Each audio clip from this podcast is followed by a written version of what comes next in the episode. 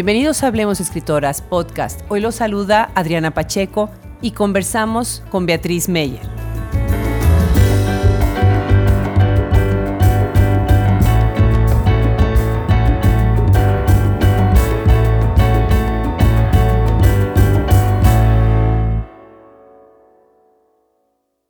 Escribir es descubrir, dice Beatriz Meyer, escritora de cuento, novela, cuento infantil, poesía, drama y gran educadora en el arte de la escritura. Beatriz ha tocado la vida y la carrera de muchos escritores. Su formación en ciencias de la comunicación en la UNAM y en la Sociedad General de Escritores de Puebla la ha llevado a una amplísima producción. Ha sido también colaboradora de diversas revistas como La Jornada de Oriente, La Jornada Semanal, la Revista de la Universidad de Tlaxcala y la Revista Crítica de la Universidad Autónoma de Puebla, entre otros. En el 2017 ganó el concurso latinoamericano de cuento Edmundo Valadez, entre otros premios y reconocimientos que ha recibido. Algunas de sus obras son Las Errantes, ABC Ediciones 2004, Para sortear la noche, Lunarena 2005, Los Animales de San Miguel, Fondo Editorial BUAP 2009, Sucedió un cuerpo, Fondo Editorial BUAP 2012. ¿Qué tal a todos los amigos de Hablemos Escritoras Podcast? Hoy estoy muy contenta de recibir a Beatriz Meyer. Beatriz, muchísimas gracias por aceptar esta invitación. Bienvenida. Ay, gracias Adriana. No, para mí es un honor estar aquí con ustedes y compartir mi experiencia en, en el campo de las letras con ustedes.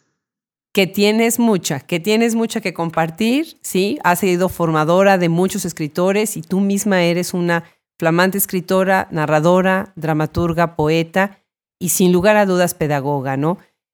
Todo lo que ha sido tu perfil, Beatriz, empecemos por ahí.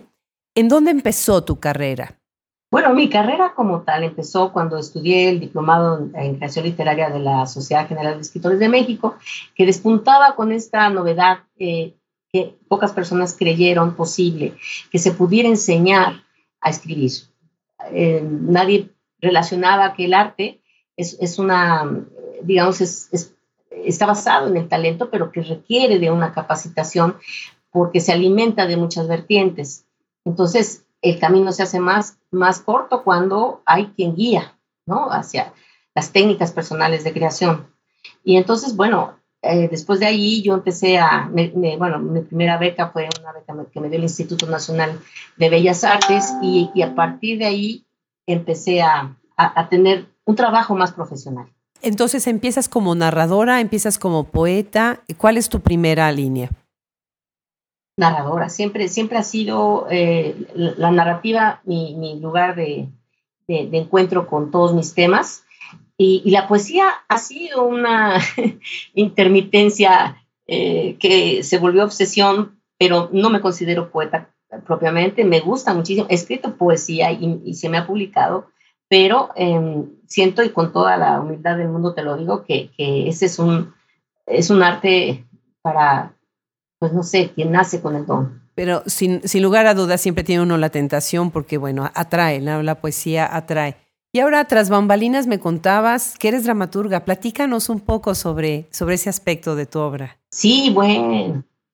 Fíjate que es, es, es interesantísimo porque en la SOGEN justamente teníamos una, tuvimos una, las, primeras generaciones, entre las que está la mía, eh, tuvimos un entrenamiento muy importante dentro de la dramaturgia y de la creación de guiones. Entonces, la dramaturgia para mí se volvió eh, un lugar de partida para entender cómo se dan los procesos de creación individuales, o sea, la, creación individual, cómo son los procesos personales.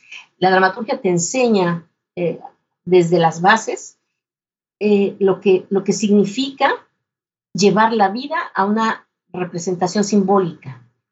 Y eso para mí ha sido fundamental. Eh, creo que el teatro tiene muchos problemas, tú lo sabes, para, para poder llegar a la escena, pero eh, es, es, es, un ámbito de desempeño muy importante para quien escribe. yo, así consideradas obras completas, tengo nada más tres y este año espero que se lleve a cabo la representación de la primera, fíjate. Me parece fenomenal lo que dices, porque significa llevar la vida a una representación. ¿qué más estamos haciendo cada día que está representando nuestra propia vida, ¿no? Interpretando la de los demás y tratando de interpretar la nuestra, ¿no? ¿Tú sientes, Beatriz, que el, público en general se ha acercado a la narrativa y a la poesía porque es más fácil de acceso? Y por otro lado, tal vez no se acerca al teatro por miedo. No, no creo que por miedo. Mira, el teatro pasa por, por periodos difíciles porque requiere mucho financiamiento. Es, es necesita espacios especiales y necesita, eh, digamos, una capacitación para la gente que lo ejerce muchísimo más, eh, digamos, cara que muchas otras disciplinas. Entonces, la gente no se acerca al teatro porque no se promueve tanto, es caro. Eh, ir a ver una obra escolar, pues no, no, no se le da a todo el mundo. Algunos tienen la, la suerte de que en las escuelas de sus hijos les, eh, ponen obras de teatro y van a ver las obras muy conocidas, obras, digamos, clásicas de la dramaturgia contemporánea o del siglo XX, pero no pueden ver una representación clásica eh, o, o, no nos enseñan tampoco en las escuelas ya la importancia del teatro y qué es lo que vamos a encontrar en esta experiencia ¿no? Eh, cultural. Estoy de acuerdo. Y además, bueno, el, como dices muy bien, las escuelas hacen su trabajo, si es que lo hacen, y normalmente se queda nada más hasta primaria o secundaria, algunas con preparatoria. Pero una vez que salen los chicos de la preparatoria ya es su propia decisión y es, es más complicado. Platícame desde el punto de vista de tu lectura, cuando tú estás trabajando para hacer un libro, para escribir un libro, ¿cómo, cómo te preparas, Beatriz? ¿Hacia dónde es tu línea para prepararte cuando estás escribiendo una obra? Bueno, mira, es bien interesante porque la obra muchas veces eh, me, giran las neuronas durante, pues no sé, meses, a veces han sido años en algunos casos, y conforme me voy involucrando con la historia y resolviendo algunos de los problemas que representa narrarla o, trazarla en principio, yo soy muy, yo soy muy organizada para, para trabajar, porque no me gusta trabajar sin esquemas. Hay, hay mucha, digamos, desinformación al respecto, se cree que se, que se mm, le impide el paso a la creatividad espontánea y fresca que tanta gente eh, eh, considera tan buena, ¿no? Y yo le digo que pues frescura solo en el mercado, porque eh, esto es, un, es una construcción arbitraria, es una construcción estética que necesita de colocar ladrillos, ¿no? Entonces, sí, yo hago, yo hago mucho trabajo de investigación, pero no tanto que me lleve eh, el entusiasmo, ¿no? Porque mucha gente se pone a investigar y después ya se le olvida de lo que, estaba haciendo, lo que planeaba hacer. Bueno. Y, entonces, bueno, yo tomo lo que me conviene. Claro. Bueno, eh, quienes nos escuchan, yo tengo que decir, eh, Beatriz ha sido, fue directora muchos años de la Escuela de Escritores de la Sociedad General de Escritores de México en Puebla y ahí ha formado, han pasado muchísimos escritores jóvenes y otros que han regresado después de tiempo de escribir a, retomar clases con ella. Entonces es, es invaluable su, su, aportación dentro de la escena literaria de Puebla. Y déjame leer aquí una parte que dice la entrevista que te hace Eduardo Cerecedo en el suplemento cultural de El Gráfico de Jalapa, porque quiero, quiero platicar que Beatriz atraviesa las fronteras del estado y ha andado por, por varios otros estados en el país. Y dice aquí que, eh, que escribes porque eres miope. Dice, te va a parecer curioso esto que te platicaré, pero creo que escribo cuentos porque soy miope. Pero contribuyó enormemente a mi vista de corto alcance se fijara en el mundo inmediato cercano. Y esa es una de las cualidades que yo veo en tu obra, el detalle. Te acercas desmenuzas la escena, el personaje en el detalle más cercano, más perfecto. ¿no? Platícanos un poco sobre tu técnica, Beatriz. Pues mira, sí, ciertamente eh, yo les digo a mis alumnos que eh, la importancia del detalle es absoluta, porque es la que singulariza la historia, es la que nos da el mensaje simbólico más importante. El detalle, eh, describir es descubrir, si, tú no le descubres a tu lector ese mundo lleno de, no sé, de texturas, de sonidos y de formas, es probable que no te pueda seguir. Ellos, ellos te leen desde su tridimensionalidad y entonces pretenden entrar en un escenario que contenga tiempo y espacio muy delimitados. Y el detalle es fundamental para crear la ilusión de, tangibilidad, o sea, de materialidad, ¿no? y bueno, por supuesto, de veras sí, al ser miope, tú te fijas en las cosas más cercanas, no puedes tener una visión amplia, así de, amplio espectro, hacia el horizonte abierto, porque no ves nada. Sí, sí. En cambio, puedes ver eh, las manchas de un mango en un frutero, ¿no? Con, muchísimo detalle y, digamos, adivinar su textura y esta vida en descomposición que ya anuncia en esas manchas, ¿no? Eso es precioso. Y bueno, en otros podcasts he mencionado esta relación de la ceguera con la literatura de, Borges, ¿no? Que él mismo decía y se le consideraba como, como un escritor miope, ¿no? Y me parece que es muy importante si se relee, por ejemplo, si se lee a los escritores, a los rusos, por ejemplo, ¿no? Una de las cosas que enriquece su obra, pues es este, este detalle tan fino. Ahora, ¿qué, opinas tú del uso de la metáfora? ¿Cómo, ¿Cómo tú conviertes la metáfora en una herramienta, en un instrumento dentro de tu obra?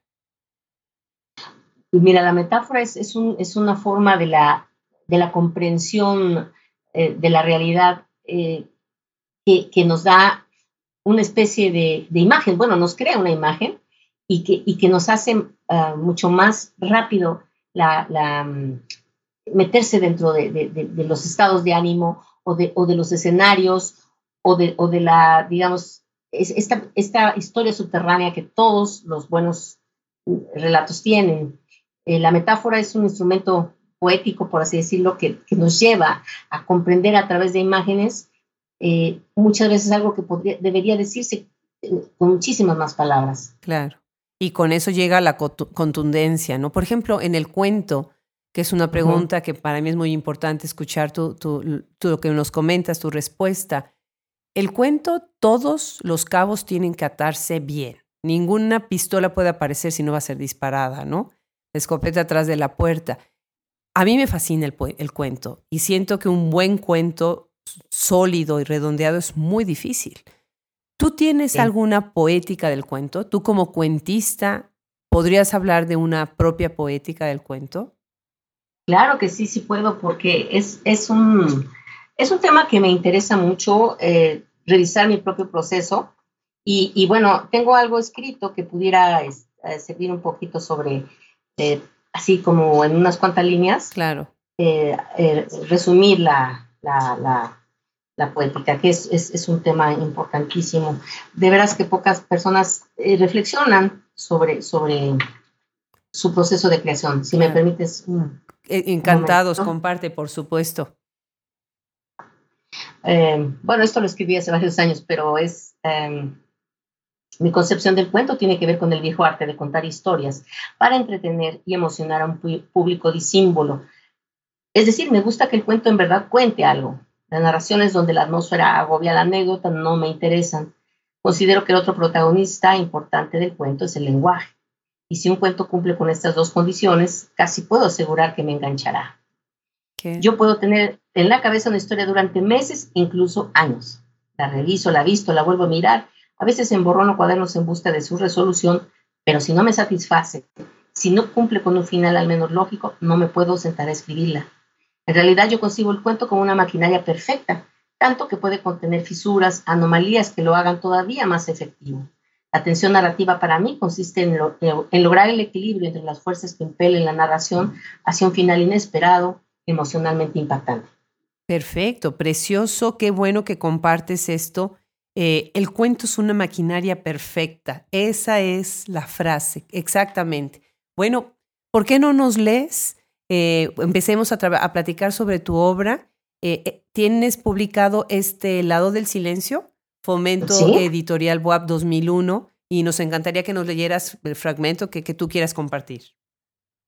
De este lado del silencio es justamente el cuento que le da nombre al libro y, que tiene que ver con una mujer que está pretendiendo concursar en un, bueno, en un, en un certamen de cuento.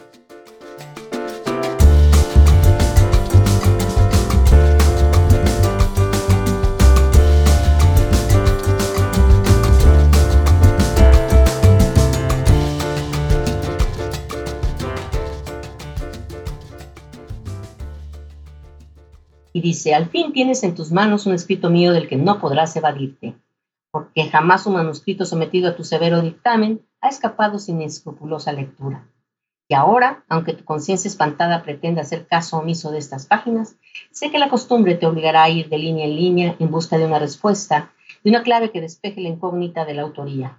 Ahora no podrás pedirme que regrese pasado mañana o que te llame en la tardecita para hablar de ese libro mío, cuyos originales permanecen intocados en el cajón de tu escritorio desde hace año y medio. Ahora no podrás, eso lo sé, dejar de lado mi texto, ni tampoco podrás abandonarlo a merced de las jaurías de tus talleres literarios. Ahora tienes la obligación de leerlo todo, hasta el final. Qué, bien. Platícanos un poco de este libro. Eh, ¿De dónde surge? Eh, ¿Cuál es toda la, la, estructura del libro? Este lado del silencio. Bueno, la estructura de este, ya empezaba a perfilarse mi, interés en, el protagonismo de personajes femeninos, de mujeres. Eh, realmente he escrito muy pocos cuentos con protagonistas varones y, porque el mundo de las mujeres me parece extraordinariamente atractivo. Eh, hay muchos secretos sin revelar, hay muchas zonas eh, de, tinieblas y de sombras que, que, que nosotras nos negamos a mirar. Y, es allí, en ese universo, donde yo quiero estar, donde más a gusto me siento. Y este lado del silencio habla, de las, digamos, esta parte eh, de la conversación en la que uno se sitúa para, para callar, porque no hay manera de, de, pasar al otro lado, ¿no? Este lado del silencio, donde están esto, eh, personas inconformes, que están bien conscientes de cómo se les somete, pero no pueden hacer o dar el brinco hacia el otro lado, ¿no? Y manifestarse. Eh, entonces, bueno, la colección de historias tiene que ver con eh, mujeres, sí, eh, bueno, que han estado en, prisión, que han estado alguna, en, algún momento de la vida muy, muy complicado, donde no se ha podido oír su voz. Eso es lo que te iba también a, a comentar precisamente, ¿no? juegas mucho con el recurso de lo femenino en tu obra y bueno, ahora, ahora entiendo es precisamente por esto a, que, te, que, te, intriga, ¿no? Por otro lado, tienes personajes femeninos muy eh, diferentes, ¿no? Que hablas sí. de, de, lo mismo, sí. ¿no? Que estás eh, reafirmando toda esta diferencia. ¿Cuáles son, tú crees que son las, las líneas de estos personajes femeninos? ¿Cuáles son algunos, no quiero llamar arquetipos porque es precisamente lo que queremos evitar, ¿no? Estos claro. conceptos totalitarios ¿no? y generalizadores. Pero platícanos un poco más. ¿Cuáles son las líneas por donde tomas tus personajes femeninos? Pues mira, eh, mis personajes femeninos suelen ser eh, mujeres muy conscientes de, de su, o, o, o, bueno, a las que se les revela una situación, eh, adolescentes, adolescentes que, que, de pronto encuentran una situación familiar de desventaja, pero no, pero se niegan a ser víctimas, ¿no? Eh, mujeres que están, en, por ejemplo, como te decía hace rato, este, en una situación anómala, la prisión, por ejemplo, transforma. Yo di varios años uh, talleres literarios en, a las reclusas de Puebla y, y, sí, tú, tú, notas toda esta eh, eh, fantasía en que, que, se empieza a volver para ellas el mundo de afuera, ¿no? Y eh, los pesos de la familia, el nombre de la familia, eh, las cargas anímicas que nos, que nos agobian y que hacen muchas veces personajes muy fuertes. No necesariamente, yo estoy en contra de la victimización. Y entonces eh, me parece que las mujeres de mis cuentos son personajes a veces crueles, a veces muy, muy motivadas a, hacer de su presencia en el mundo algo eh, importante y de peso, aunque les cueste, pues no sé, romper con, relaciones o romper con, con estos cartagones que nos, en los que nos, siempre nos mete la sociedad, ¿no?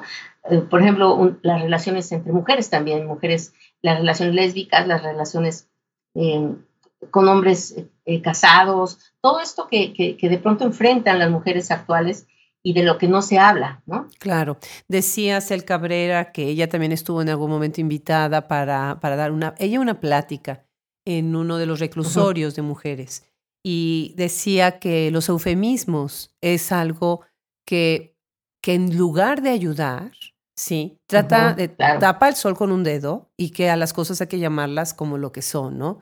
Que es precisamente lo que dices tú acerca de si no ser víctimas o ser víctimas, ¿no? Eh, eh, interesante tu, tu, tu, acercamiento a, a, esto a través de los personajes femeninos. Uno de los temas que mm, yo también veo que atraviesa tu obra es la intimidad, la cuestión de la corporalidad y la, y la intimidad. ¿Tú piensas que la intimidad se puede convertir en un espacio político? ¿Es un espacio político la intimidad? Sí, sí, definitivamente. Es, es, es, un, es uno, creo que es el primario, es, es donde eh, se localizan todas las contradicciones de, de, lo, de lo que eres como ser social, ¿no? Eh, hay, hay, hay un juego de poder, hay, una, digamos, una serie de, llamados ¿no? que, te obligan a cumplir o a, entregar lo que no quieres dar. La intimidad puede ser una forma de, renuncia, ¿no? De renuncia a, lo que tú eres. Eh, pero también puede ser un espacio donde se gane eh, lo, lo, más preciado de la vida, ¿no? que es el surgimiento de una conciencia, ¿no? De tu estar en el mundo. Claro, definitivamente es cuando te, te reconoces, te auto eh, y te asimilas, ¿no? Que es tan importante por esto, este despertar a la intimidad en una cierta etapa de tu vida, ¿no? Cómo, cómo se da y de, qué manera uno llega a esa, esa etapa, a ese punto. Estoy de acuerdo. Ahora, recuerdo bien, pero tienes un libro que se llama Sucedió un cuerpo. Este es eh, Fomento Editorial WAP. Y después tienes otro que es Para sortear la noche, eh, Luna Arena 2004. Muy interesante. Me gustaría ponerlos en diálogo uno con el otro.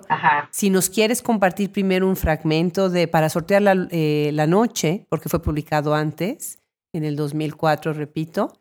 Y después leamos un fragmento de Sucedió un cuerpo. Ese es publicado en el 2012 me gustaría que hablaras de la Beatriz que escribió el primero y la Beatriz que escribió el segundo. Claro que sí, como no. Em, bueno, este, este, como son varios cuentos, eh, voy a, leer un, breve fragmento de, de, un cuento que está dedicado a Víctor Hugo Rascón Banda, que fue mi profesor eh, tutelar, mi, ángel de la guarda, un hombre que, a que quise mucho, que fue el director de la, justamente de la Sociedad General de Escritores de México, un gran dramaturgo, que me enseñó muchas cosas y se lo dediqué eh, muy especialmente Desierto, se llama.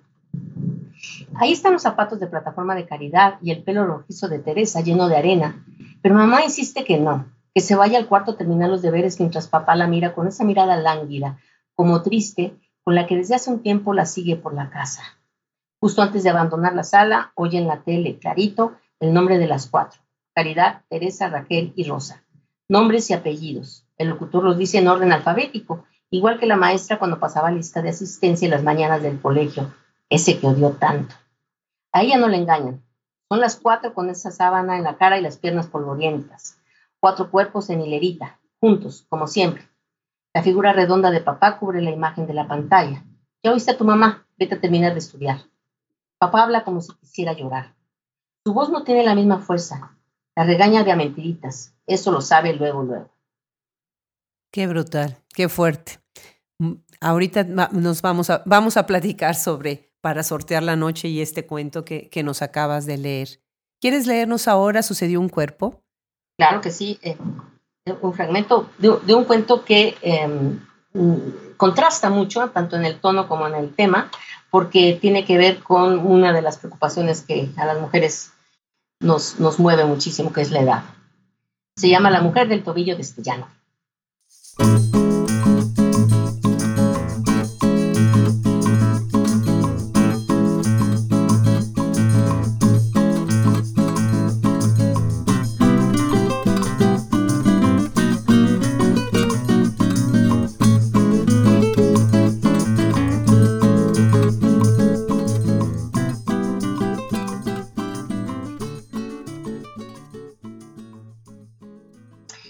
55 años, Elvira A. encontró una mañana de miércoles, mientras se duchaba, una placa de metal azuloso adherida a su tobillo derecho. Alucina, se dijo. Debe ser uno de los efectos secundarios de las hormonas de reemplazo, pensó. Se restregó con el estropajo hasta que la placa le dolió. Recordó las prótesis metálicas de su tía Perita, de aluminio y titanio. Perita se quejaba del dolor de reumas, sobre todo cuando llovía. Nada la convencía de que el metal no duele. Ahora Elvira le daba la razón. La placa le dolía. Salió de la, luz, de la ducha lo más rápido que pudo. Se miró en el espejo. La noche anterior se le había pasado con el ojo abierto, presa del reflujo y los bochonos. Sabía cómo se reflejaban las malas noches en su rostro. Hondas ojeras bajo los ojos y las dos arrugas firmemente grabadas a los lados de la boca, más marcadas aún.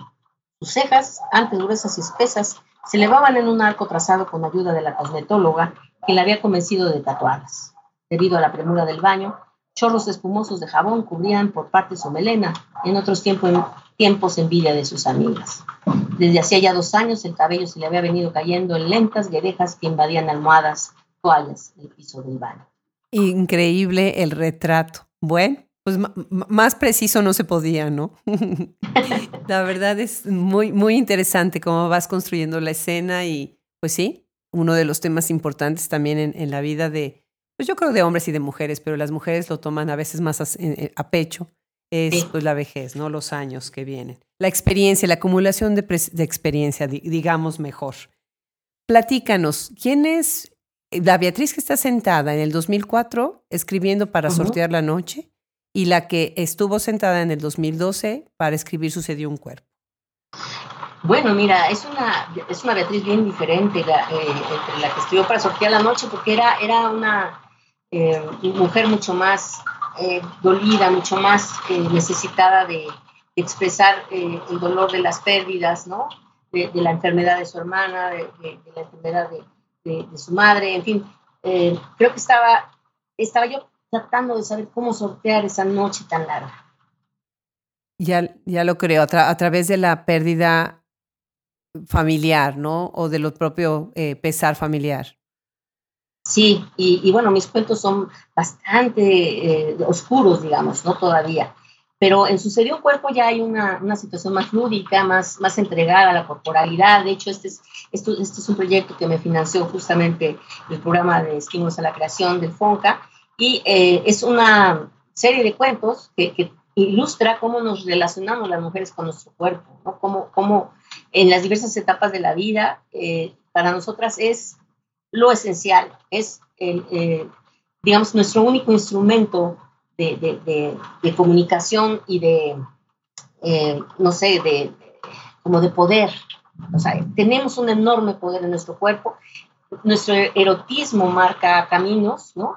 todo, lo que las mujeres tocan se erotiza, cobra vida, ¿no?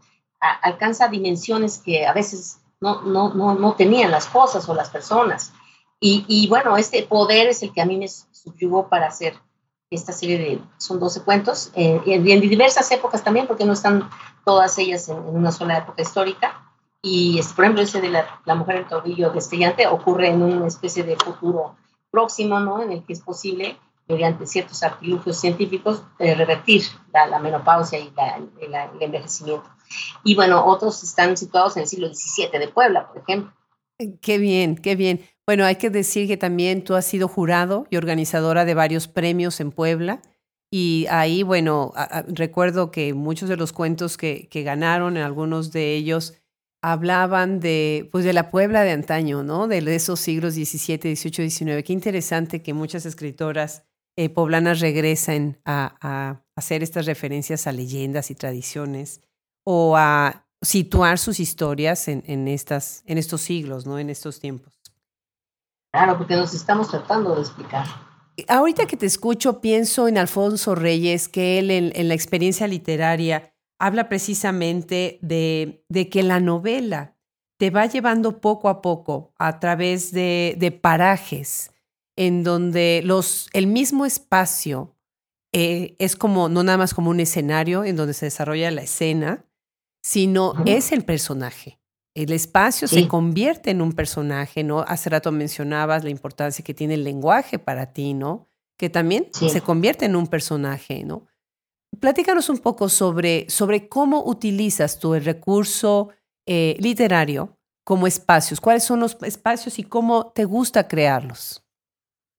los espacios físicos, bueno, esa es una de, de, mis preocupaciones fundamentales cuando eh, establezco una historia, porque, porque definitivamente em, es, es lo que da la ilusión de realidad, ¿no? Eh, sí, ciertamente son parte fundamental, casi un personaje más de, las historias, pero yo los construyo a partir de esa mirada que mencionábamos hace rato, ¿no?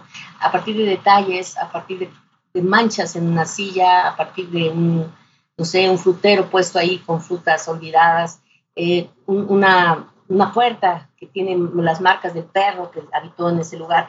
Y entonces eh, se vuelve un escenario que se introyecta en el imaginario del lector a través de, de, estos detalles y, y, además da la idea de que, de que hay una vida ahí, ¿no? de que, de que siempre hay algo que, que está transformando eh, en, en, el tiempo y en ese espacio un, una realidad eh, ficticia, por supuesto, pero que se está transformando. Hay movimiento, es la ilusión de movimiento, lo más difícil de crear cuando se escribe, bueno, cuando se escribe el espacio. Qué interesante. Me gusta porque una de las finalidades de Hablemos Escritoras Podcast es obviamente tener en el micrófono a personas que tienen la experiencia y la producción y que inspiran muchísimo a las nuevas escritoras, ¿no? Es, es muy, muy inspirador escucharte, ¿no? Yo creo que eh, dentro de lo que es la escena eh, literaria en el país, hay una escena muy particular en, el, en Puebla. ¿Podrías platicarnos sobre el panorama literario eh, en Puebla y en los otros estados aledaños donde tú también sé que, que, viajas, eres invitada ¿no? a, dar, a dar conferencias, pláticas?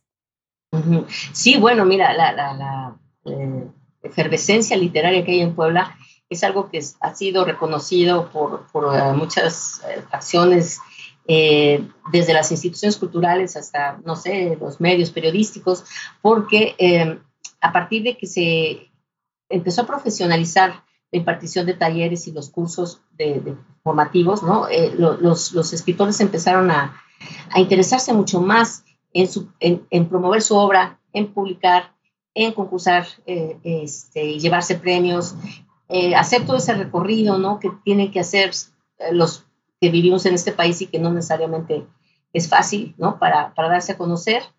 Y, y, Puebla ha tenido mucho éxito porque yo creo, es mi personal eh, percepción, ¿no? No se ha dejado de dar talleres a lo largo de los años, a pesar de muchos problemas que se dan en las instituciones, de que, bueno, eh, los programas desaparecen, aparecen otros, pero la, digamos que el, conjunto de, de, de, profesores de talleres que que han eh, invadido la escena, invadido porque son muchos, eh, eh, ha, contribuido muchísimo a que se haga este despertar, bueno, esta efervescencia, ya no es despertar.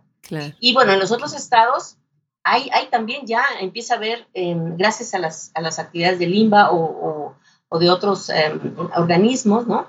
Empieza a haber esta necesidad, ya se creó la necesidad. No quiere decir con esto que ya haya un gran movimiento, por ejemplo, en, Guerrero, que se está formando eh, grupos, por ejemplo, el Ciguatanejo ya tienen un, un grupo de, escritores que están eh, promoviendo eh, o, convocando a las instituciones para que les manden cursos especializados en, diversos, en Colima. Colima es un lugar interesantísimo, ¿no? Jalisco, en, ahorita, bueno, vamos dentro de poquito a, a Sinaloa, y también tenemos una, una en, Hidalgo, me voy la semana que viene a la, a la Feria del Libro Infantil y Juvenil de Hidalgo, y eh, es, es, un lugar fascinante, verdaderamente también están muy, muy interesados y muy necesitados de, eh, digamos, poner, hacer programas que de verdad eh, puedan promover a sus escritores. Y eso me parece que es parte de lo que han hecho estas legiones de, de profesores de talleres tan comprometidos. Interesante. Ya oigo atrás de ti también este, la, la tormenta de, de, junio tan característica de Puebla, ¿verdad? Que ya empieza el aguacero, como decimos en México. Ya empezó el aguacero. Ahorita que estás hablando de esto, eh, precisamente tocas dos temas que son importantes para mí mencionar, ¿no? El primero es, eh, creo que compartimos esta idea de que la gente tiene que leer más, estamos preocupadas de que, que no hay lectores suficientes por la gran producción y la gran calidad que tiene la obra mexicana y de todo el mundo, bueno, pero estamos hablando ahorita de México, ¿no? la importancia de que nuestras autoridades y las personas que están, que toman decisiones, si se acercaran a la ficción, a la poesía, a la dramaturgia, ¿no? A leer, entenderían la realidad de todas las problemáticas sociales desde el fondo, Mm. desde la raíz. No hace no mucho escribí yo un, este, un ensayo precisamente, pues invitando a, a- a- lean, lean, pero lean con seriedad, ¿no?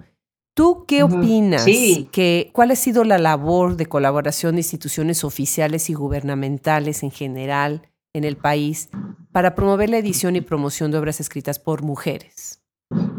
Ah, no, es, es muy poca, es muy poco comprometida, es, es verdaderamente pobre, ¿no? A pesar de que hay muchas, muchas eh, mujeres que se han beneficiado de algunos programas de, de- publicación, ¿no? Hay, por ejemplo, el Estado de México tiene un, un programa de publicación eh, ah, de concurso abierto al que se mandan, eh, pues bueno, libros inéditos y ellos eligen cuáles van a publicar de todo el país. Pero pues siempre, desgraciadamente, quedan hombres, ¿no? Este, eh, no hay lectores competentes, en, digo, no, competentes sí, pero que acepten los temas de las mujeres, eh, que, que puedan, eh, digamos, darle esta oportunidad a, la expresión de, de, de- de historias que no necesariamente casan con sus intereses inmediatos o, o con el mercado, ¿no? Este, ha habido mujeres que tienen mucho éxito, pero si se inscriben dentro de la corriente masculinizante de la literatura, ¿no? Y no lo digo mal, es que así es. Claro. eh, temas que ellos consideran universales. Ajá. Interesante, por ejemplo, este, no sé si te ha pasado, pero si tú sacas una pregunta así de, a ver, díganme nombres de escritores em, Sí. y, es- y escritoras, bueno, estoy hablando en el, en, en el general de escritores, ¿no? Sin, sin ninguna connotación de género. Normalmente las personas te contestan y te, te recitan más nombres de hombres que de mujeres. Sí, claro, por supuesto. Desde Es los eh, nombres mismos. Estamos formadas en el. Exactamente, desde Sí. esa repetición continua, ¿no? en donde Sí. se quedan afuera los otros nombres. Sí, sí, sí, desgraciadamente porque los se jerarquiza inconscientemente, ¿no? O sea, la importancia va de, de- de- de los hombres y bueno, ya entonces se terminan los hombres y, y entonces sí, entran las mujeres. Pero no hay quien diga, eh, a mí, a mí me, me causó, bueno, cambió mi vida haber leído a Virginia Woolf, ¿no? Sí. Por ejemplo. Sí, Sí, es bien raro que lo digan. claro.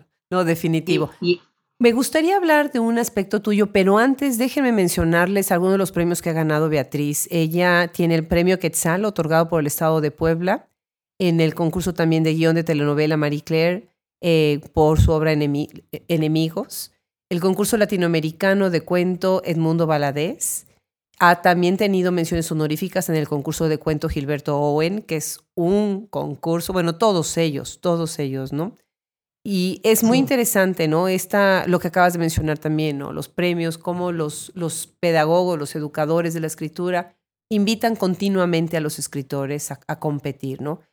Platícanos cuál ha sido, antes de pasar a la, a la pregunta siguiente, ¿cuál ha sido el premio que más te ha significado? Ya sea porque te costó trabajo o por el logro.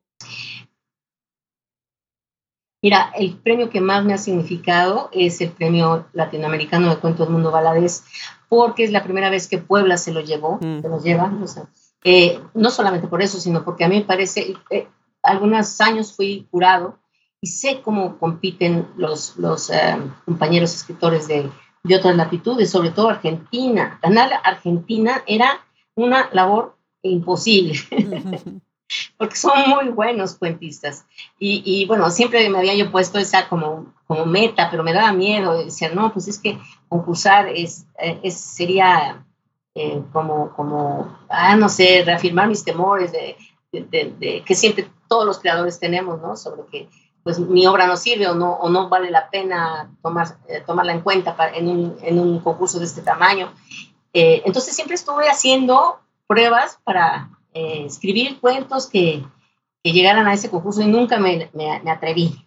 Claro. Y entonces, en esta ocasión, corrí el último día del cierre de la... Me, así, en tres días lo hice y dije, bueno, ya, va. Es, y lo mandé, digo, lo llevé dire, directamente y el policía me dijo, que tenga usted muy buena suerte. Dice, usted la última en entregar. Ah, la última será la primera. Claro. y bueno, pues bueno, a mí me dio muchísimo gusto. Qué bien, qué bien, qué inspirador de verdad. Bueno, pues Beatriz Meyer escribe cuentos infantiles y está muy metida en sí. la literatura Eh, que, quedamos de acuerdo, Socorro Venegas y yo, que no nos gusta llamar infantil, sino para niños, por, por, la connotación negativa que puede tener la palabra infantil, ¿no? Entonces, bueno, platícanos de esta Beatriz Meyer interesada de, en los niños. Uy, bueno, esta eh, Beatriz Meyer eh, vive enamorada de, de, los niños y de su imaginación. Eh, esa sí es, ese es un reto enorme, tratar de llegar a los niños de ahora que, que están, bueno, muy metidos en, en, la cultura de, audiovisual, ¿no? Y que, y que de todas maneras puedes tú seducir con, con historias que, que, los lleven a, a, a, otras latitudes de pensamiento. Yo sí creo que los niños, lo tengo, digamos, en mi experiencia personal, reaccionan a la palabra y reaccionan a la, digamos, a la voz que narra, ¿no? A, a, las historias. Les gustan mucho las historias. A los seres humanos nos, nos, seducen, nos seduce la narrativa de nuestra, de nuestra especie, ¿no? Entonces, bueno, a mí me, a mí me empezó a interesar, alguna vez me llevé también una mención honorífica en una de las ediciones del Premio de Cuento Infantil y Juvenil de, ah, de la FIL, de la FIL que, ya ves que tiene muchísimos años. Sí, sí, cómo no. este, en ese entonces eh, comandaba la, la selección Silvia Molina y yo quedé en segundo lugar, bueno, era una mención honorífica. Y, este, y bueno, a partir de entonces, porque, porque mi cuento tenía que ver con la escritura, también me gusta mucho contar historias de cómo la gente se involucra, a lo largo del tiempo se ha involucrado con la escritura y la lectura. Entonces era la, idea, la historia de un, personaje sumerio que, estaba en las escuelas de escritura, la de, de, su ciudad, ¿no? Era un muchachito que no quería aprender a escribir como le mandaba a su padre hacerlo. Y eh, y bueno, a partir de allí fui buscando historias que pudieran interesarme a mí, como la niña que fui alguna vez y que gustaba de leer algunas historias llenas de fantasía y de otros, otras latitudes. Y entonces, bueno, em, empecé a hacer eh, pues estas historias que en algún momento encontraron su, su, camino hacia, hacia la publicación, entre ellos un libro que solito llegó a manos de una editora de la editorial del Vives, que es una editorial española, argentina, mexicana, y, le gustó el libro y me llamó, me dijo, oye, ¿no te interesaría hacer una reedición del libro? Eh, bueno, que lo publiquemos nosotros, y pues yo encantada. Claro. Entonces, pero bueno, no, no, nunca me propuse ser escritora de, cuentos para niños, pero ahora estoy, fíjate nada más, haciendo también cuentos educativos para el área educativa de del Vives. Exacto, es lo que sé, qué interesante. ¿Y los publican entonces en dónde? ¿Cómo los distribuyen? Bueno, eh, estos van dentro de los libros de trabajo eh, para, para, los alumnos y, las y las maestras. Yo estoy en el área de preescolar, imagínate, escribo cuentos para niños de tres años. Qué bien. Y es, Sí, es bien bonito. Y, y, bueno, ellos responden a otras constantes, ¿no? Y, y, bueno, distribuyen los libros, son libros de texto de auxilio para las profesoras en las escuelas, sobre todo particulares. Y, bueno, así, así se distribuye el material. tiene una gran distribución. Qué bien. Bueno, pues quienes nos escuchan podrán ver todos los aspectos y todo el gran espectro que puede cubrir una persona que, que se dedica a las letras, ¿no? Desde muchos ángulos. Ahorita que hablas de esto precisamente, me gustaría, bueno, que, que, leas un fragmento de otro de tus libros y que nos hables un poquito más de lo que viene atrás de este libro. Se trata de Las Errantes. Eh, Las Errantes. Fue publicado por ABZ, eh, que es una editorial del estado de Michoacán, en el 2003. Si quisieras compartirnos un fragmento y platicarnos de cómo surge y que es, hay una anécdota muy interesante atrás de este libro. Sí, claro que sí, es, es, una, es una anécdota muy, muy, muy padre. Es una historia eh, que, siempre me, me, parece importante que las niñas y los jóvenes reflexionen sobre su ser mujer, ¿no? Y bueno, se llama De la mano del viento. Dice, a las 4.30 de una madrugada lluviosa se anuncia el feliz arribo. Niña, los parientes adormilados sonríen. La nueva abuela recuerda al bien que nació su hija, quien ahora ya sabe lo que significa ser madre palabra infinita que tantos dolores acarrea. Solo hay una persona preocupada en la sala de espera, es el padre, todavía atontado por el desvelo y la noticia. Niña. Y él que había apostado con los compañeros a que su primer hijo sería varón. Negros nubarrones se ciernen sobre su frente. Y luego habrá que cuidarlas a de sus primos, no vaya a salir con su domingo 7. Y cuando empiece con las ventoleras de estudiar y trabajar, en una vez ya ni se casa. o se fuga con el novio y se vuelve madre soltera, derrimada con los parientes, o se quiere ir a Inglaterra a estudiar una especialidad y le da por enamorarse de alguna compañera. Si se casa hay que juntar para la fiesta. Conociendo a su madre, queda una boda costosa. Y el dinero desperdiciado en su educación. Todo para que acabe criando niños encerrada en la cocina. Luego, ¿qué tal si el marido le sale celoso, borracho y mujeriego? Niña, se dice al tiempo que mira caer por la ventana las últimas gotas de lluvia de la madrugada. Qué precioso, qué precioso. De verdad me encanta, me encanta cómo escribes. Y bueno, pues tienes la lluvia atrás, así que quedó perfecto para el cuento. Platícanos, ¿cómo es que escribes Las Errantes? Bueno, Las Errantes es un, es un proyecto que me eh, encargó eh, CONAFE. Tú sabes eh, que usa este esta programa de gobierno, bueno, esta institución de gobierno, eh, usa lecturas para la gente en de situación de, de, gran marginación en, los poblados rurales. Lleva eh, a los, a los eh, capacitadores a, a, las casas directamente con la gente y, y, les enseñan cosas, los capacitan en algunas actividades y oficios, pero también les dejan libros y les dan lecturas. Entonces esto vino a ser parte de, de ese programa en un año, en este año 2003, y, y fíjate, um, fue, fue, un tiraje de 35 mil ejemplares, o sea, yo creo que pocos escritores pueden tener esta, este, este, eh, este tiraje en un, libro de cuentos, la verdad es muy, muy alto. Sí, cómo no. Y, y, roló por todo México, pero no se dio a conocer porque era, era parte de un programa educativo. déjame eh, explicar, lo, que, déjame explicar lo que quiere decir CONAFES, Consejo Nacional de Fomento Educativo, para los que no, no han oído las siglas. Sí, perdón, sí.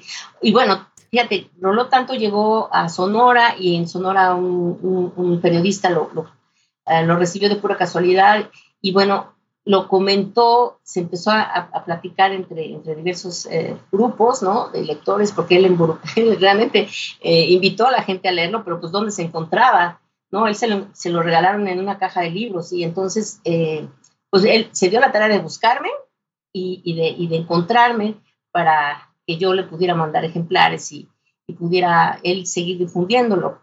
Pero así son las cosas. E, es decir, de, ese enorme tiraje, unos, cuantos se distribuyeron en el norte del país ya con la conciencia de que eso era un libro de cuentos, no era un libro solamente de como, como educativo, ¿no? Claro, muy, muy interesante. Beatriz, tienes un perfil de verdad eh, increíble y me da muchísimo gusto que hayamos conversado porque hay muchas otras cosas que se hacen y de hay muchas maneras por las que se escriben. Se, se, vuelve escritor uno por muchas razones, ¿no? Además, como tú decías antes de que, de que empezáramos la, la, entrevista, la conversación, todos tenemos algo que contar, ¿no? Todos queremos contar, contar algo. Y la escritura nos ayuda, pero la escritura tiene, tiene, su, tiene lo suyo. O sea, no podemos tampoco tomarla a... Todos pueden ser escritores, pero tampoco la podemos tomar a, a la ligera, ¿no? Beatriz, para cerrar la conversación, eh, ¿qué te gustaría agregar? ¿En qué estás trabajando ahora y qué les dirías a las nuevas escritoras? Bueno, actualmente estoy trabajando en la segunda parte de una trilogía que es, eh, eh, digamos, sobre la, las mujeres y la divinidad, ¿no? Su, cómo se nos ha negado el acceso a, la divinidad, es decir, a la, a la parte del culto, ¿no? Y em, la primera novela se llamó Meridiana, que es el nombre de, una, de un súcubo, de un demonio femenino, y em, este se llama, es, una novela que, que, tiene que ver con, em, con los ángeles, y la tercera eh, va a ser sobre brujería. Y entonces, bueno, son las puertas traseras, yo les digo, a las cuales nos han confinado las costumbres eh, del patriarcado. ¿No? Sí. Eh, y bueno, eso, y yo a las, a las, a las mujeres que empiezan a escribir, cualquiera que sea su edad, no, no solamente a las jóvenes, eh, y yo animo a las mujeres de más edad, de más de 40, a eh, comprometerse con su historia, comprometerse con, su, con sus experiencias de vida que son bien valiosas y que, digamos, hagan un compromiso. A cualquier edad hay que hacer ese compromiso. Lo, hay que sentarse eh, y como dices tú, no es fácil escribir, pero lo que se requiere es constancia, es paciencia y es responsabilidad hacia ese legado que tenemos que dejar. es, es, un, legado, es un legado muy importante para las que vienen. Claro, definitivamente. Beatriz, pues ha sido un verdadero honor, un placer tenerte en Hablemos Escritoras Podcast. Yo sé que muchas de las actividades que, que tú realizas, bueno, se han quedado en, la, en todo lo que es la ciudad, pero como atraviesas el Estado, tu influencia sí se ha extendido. Invito a todos los que nos escuchan, busquen Beatriz Meyer y si se enteran un poquito más de la gran labor que ha hecho, verán también la importancia de lo que es la literatura atrás, ¿sí? desde atrás. ¿sí? La literatura no nada más es para el que lee y se acerca al libro, sino el autor, hacia dónde también el autor se está moviendo y de dónde viene. ¿no? Beatriz, pues muchísimas gracias otra vez por, por estar en Albemos Escritoras Podcast. Gracias a ti, Adriana. De verdad te agradezco esta gran oportunidad de charlar con tu, con tu público. Y contigo, claro. Muchísimas gracias, Beatriz. Igualmente, un abrazo con mucho cariño. Gracias, igualmente. Hablemos Escritoras Podcast es un espacio para conversar con escritoras contemporáneas, para aprender sobre sus letras, las maneras de escribir y lo que significa para ellas la literatura. Acompáñenos cada semana en nuestro podcast, síganos en las redes y suscríbase a todas las alternativas que tenemos para escucharnos. En la edición, Fernando Macías Jiménez. Social Media, Andrea Macías Jiménez. Colaboración de Wilfredo Burgos Matos. Yo soy Adriana Pacheco.